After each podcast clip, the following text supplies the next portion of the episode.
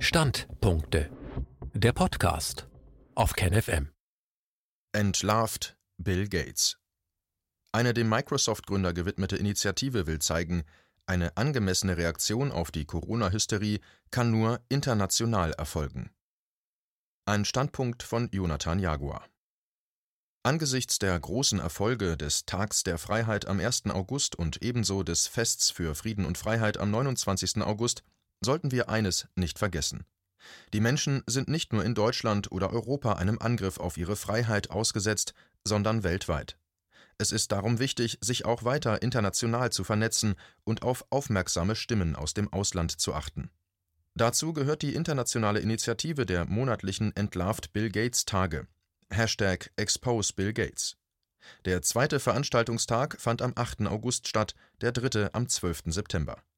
Natürlich dient das, was weltweit unter dem Vorwand der Bekämpfung einer Pandemie geschieht, vielen unterschiedlichen Zwecken und kann nicht auf das Wirken eines einzelnen Menschen reduziert werden.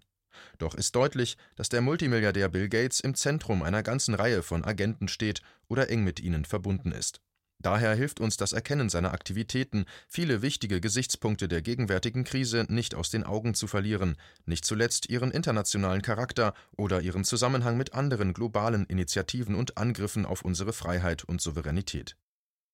Warum immer wieder Bill Gates? Bill Gates ist sicher nicht der Einzige, der während der und durch die Pandemiekrise seine Ziele bisher weitgehend erfolgreich verfolgt und zum Teil mag es auch Widersprüche und Konkurrenz geben zwischen verschiedenen einflussreichen Kreisen innerhalb der Machtelite.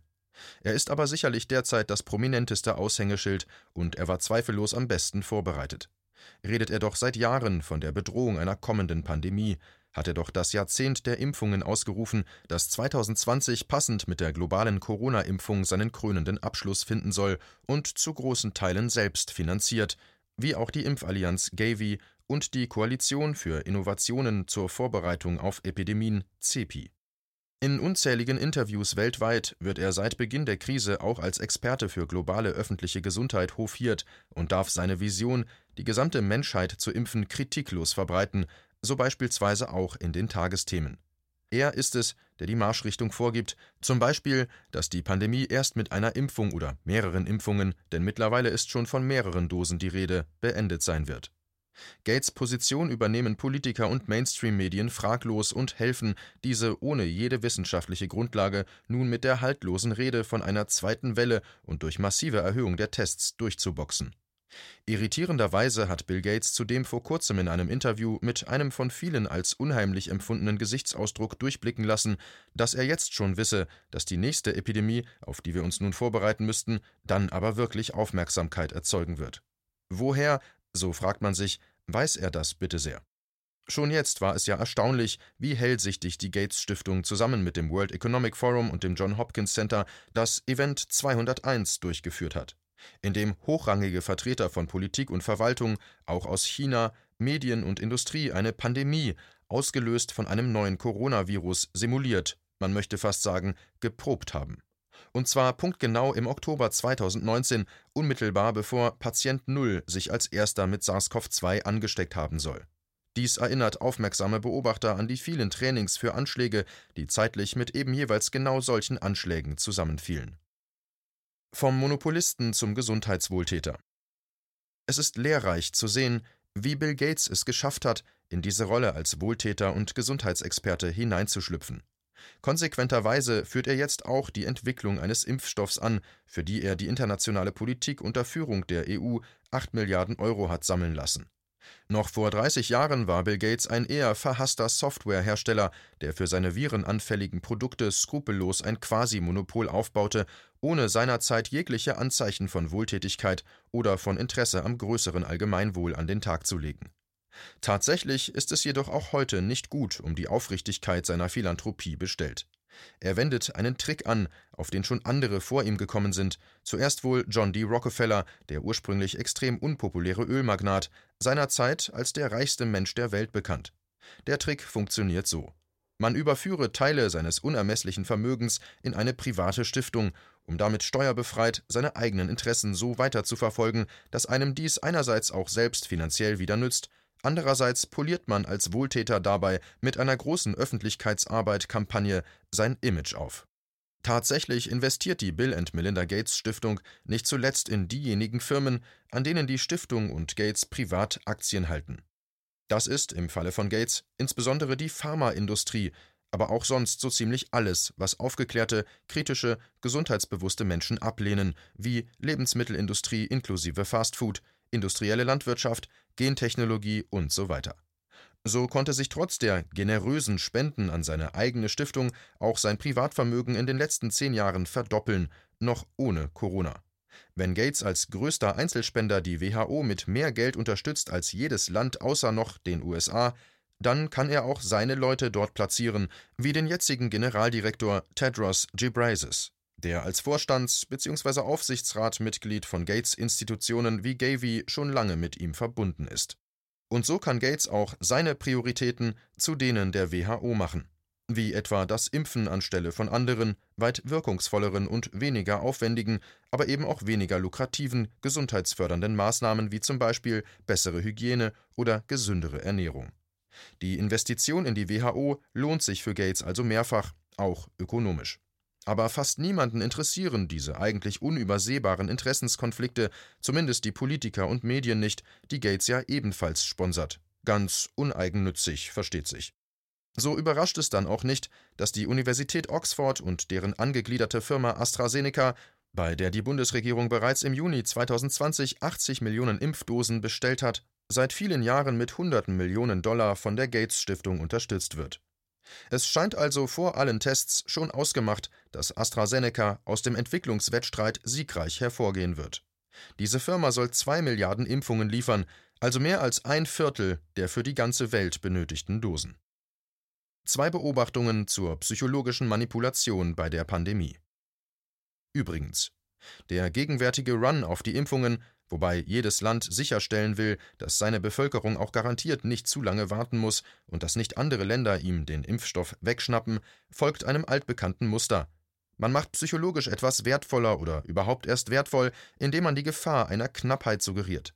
Begrenzter Vorrat, nur heute. Dann kaufen viele auch etwas, was sie eigentlich nicht brauchen oder wollen. Das funktioniert immer wieder. Diamanten etwa wurden nur so überhaupt wertvoll und nun auch bei der 5G-Technologie. Hier konzentriert sich die öffentliche Diskussion ja ebenfalls darauf, welches Land schneller bei der Implementation ist und welches zurückbleibt.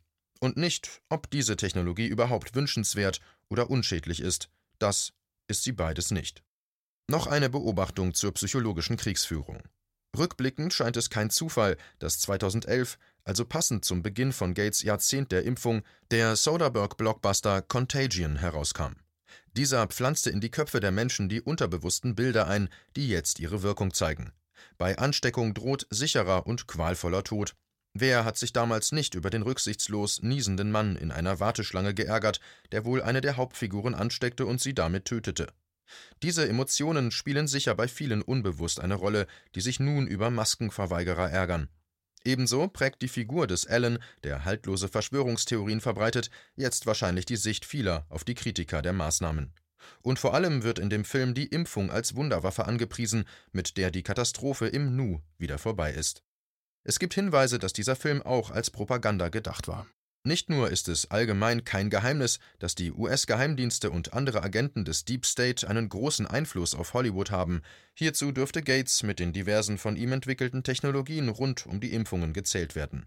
Konkret hat der Schreiber des Drehbuchs Scott Burns mit Geheimdiensten zusammengearbeitet, so bei der Arbeit an den Filmen The Burn Ultimatum 2007, The Informant 2009.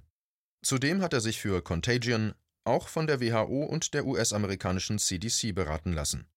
Aufschlussreicher ist ferner, dass er den Klimawandelfilm An Inconvenient Truth mit Al Gore produziert hat. Für Gates ist der Klimawandel einer der Gründe, dringend die Weltbevölkerung zu reduzieren. Tatsächlich haben die Pandemiehysterie und die Klimahysterie mehr gemein, als viele erkennen möchten. Vor allem auch die quasi-religiöse Intoleranz gegenüber denjenigen, die auf die wissenschaftlich mehr als unzureichende Basis und auf offene Fälschungen hinweisen. Die zugrunde liegende Ideologie Technokratie. Es bleibt die Frage, welche Interessen verfolgt Gates eigentlich? außer noch mehr Geld zu verdienen und sich wieder ein Monopol zu verschaffen, diesmal nur eben in der internationalen Gesundheit. Für seine vielen Aktivitäten, die wir hier nicht alle ausführlich behandeln können, gibt es mehrere gemeinsame Nenner, die aber insbesondere auch digitale Identifikation, Bargeldabschaffung und Bevölkerungspolitik betreffen. Über letztere ist er zum Gesundheitswesen gekommen, als Antwort auf das in seinen Augen drängende Problem der Überbevölkerung. Ein solcher gemeinsamer Nenner ist die Bevölkerungskontrolle, und zwar im doppelten Sinne. Kontrolle als Reduktion oder zumindest Abbremsen des Anstiegs der Bevölkerungszahl und Kontrolle über die Bevölkerung selbst. Tatsächlich sind diese Interessen nicht neu, schon andere, wieder insbesondere die Rockefellers, haben sie geteilt, und es gibt viele ernstzunehmende Hinweise darauf, dass sie letztlich Teil einer größeren Agenda sind, bei der es unter anderem um technokratische Kontrolle über die Menschen und alle Ressourcen auf diesem Planeten geht.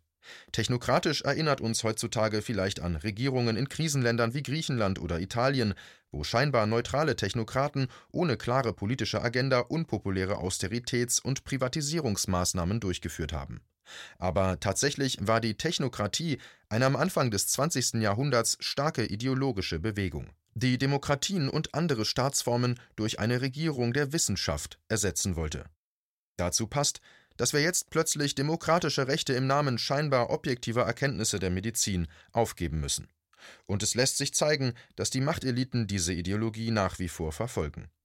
Dass Gates nicht allein handelt, ist deutlich.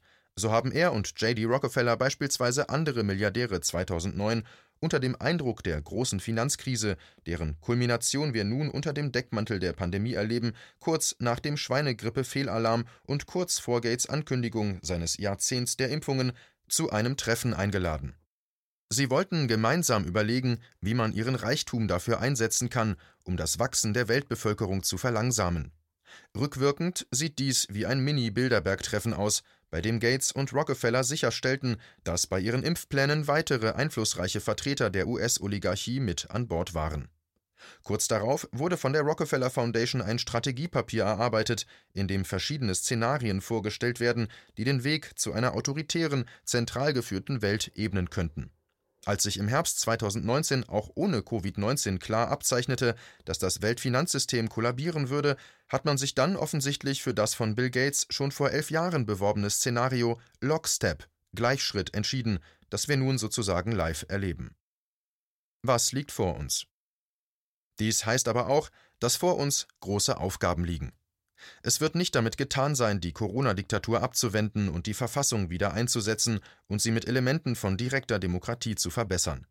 Es ist auch nicht genug, Zwangsimpfungen über Impfpflicht oder Erpressung zu verhindern, besser noch den Kauf der unsicheren Corona-Impfstoffe als zu risikoreich abzublasen. Es wird auch nicht reichen, die kommende Wirtschaftskrise zu überstehen und sich nicht durch die unendlich starken Hedgefonds und Großbanken kaufen oder aus dem Rennen drängen zu lassen, die in den Startlöchern stehen, um ihre ökonomische Hegemonie im Sinne des Great Reset des Weltwirtschaftsforums während der Krise unanfechtbar auszubauen. Selbst die Verhinderung der Bargeldabschaffung mit einer globalen digitalen Währung und die Einführung eines demokratischeren Geldsystems, wie Ernst Wolf und andere es lange fordern, wird nicht reichen, auch wenn dies wohl die Lösung von mehr Problemen voranbringen könnte, als viele vermuten. Wenn auch nur ein Teil der vielen hier angedeuteten und verlinkten Hinweise stimmen, dann geht es darum, die Vertreter einer einflussreichen, im Hintergrund in unzähligen Stiftungen, Instituten, Vereinen, Thinktanks und auch geheimen Organisationen wirkenden Machtelite daran zu hindern, ihre technokratische, autoritäre Dystopie zu installieren und zu erkennen, dass diese Ideologien in vielen Formen auf dem Vormarsch ist. Die Corona-Pandemie und die Impfungen als Lösung des Problems sind dabei nur eine Front. Andere Aspekte sind die im Kern antihumane Klimahysterie nach dem Motto Wir Menschen sind die Schädlinge des Planeten, die Überwachungsdiktatur über den Ausbau von 5G und das Internet der Dinge oder das autonome Fahren mit Elektroautos, die Abschaffung des Bargelds, die Kontrolle über alle Ressourcen nach den Zielen der nachhaltigen Entwicklung, Sustainable Development Goals der Vereinten Nationen, die Schaffung von Mensch-Computer-Hybridwesen, Transhumanismus oder die genetische Züchtung der Supermenschen etc. Alle diese Projekte gehen in dieselbe Richtung und werden von denselben Zirkeln sorgsam und geduldig über Generationen vorangetrieben, teilweise schon seit über 100 Jahren. Die Entlarvt Bill Gates Tage, Expose Bill Gates Days. Bill Gates und seine Impfpläne zu entlarven, ist dabei ein wichtiger erster Schritt, aber es geht weniger um ihn als Person als um die Ideologien, die er und andere vertreten. Reden wir über diese Themen, auch wenn sie den meisten als krude Verschwörungstheorien gelten. Nutzen wir dazu die Expose Bill Gates Days. Der erste fand am 13. Juni 2020 statt, der zweite am 8. August 2020. Von nun an ist jeder zweite Sonnabend im Monat ein Tag unter dem Hashtag Expose Bill Gates bis zum Ende der neuen Normalität, nun also wieder am 10. Oktober 2020. Die Initiative kommt von einigen unabhängigen Journalisten und Aktivisten um Derek Brose, James Corbett und anderen, deren Beiträge in verschiedenen Bereichen übrigens auf jeden Fall wert sind, sie im Auge zu behalten. Nicht zuletzt ihre konstruktiven Lösungsvorschläge zur Überwindung der tiefen Krise, in der die Menschheit sich ja nicht erst seit Corona befindet und die nicht nur, aber nicht unwesentlich von dem offenen und verborgenen Wirken der Elite aus superreichen Oligarchen hervorgerufen wird. Die Aktivitäten an den Entlarvt Bill Gates Tagen reichen vom Verteilen von Flugblättern oder dem Anbringen von Plakaten über Online-Aktivitäten vor allem auf Social Media oder was auch immer den Aktivistinnen und Aktivisten einfällt. Auch wenn die Mainstream-Medien es verschweigen, in der englischsprachigen Welt haben die bisherigen Tage einige Aufmerksamkeit erregt und die Bewegung wächst. Tragen wir unseren Teil dazu bei. Eine sicher sehr sinnvolle Initiative ist, öffentlich oder gemeinsam mit Freunden, Verwandten den Dokumentarfilm von James Corbett anzusehen, auf dem ein großer Teil dieses Beitrags beruht, und darüber zu diskutieren. Wer ist Bill Gates? Vor allem anlässlich der Entlarvt Bill Gates Tage. Corbett setzt meines Erachtens nach Standards des unabhängigen Journalismus. Er prüft sorgfältig, nennt alle seine Quellen und widerspricht falschen Informationen auch dann, wenn sie der Sache dienen könnten. Der Sache also der Befreiung der Menschen von Ausbeutung und Unterdrückung durch zunehmend übergriffige und vor allem den Superreichen dienende Staaten, ist letztlich nur mit der Wahrheit gedient.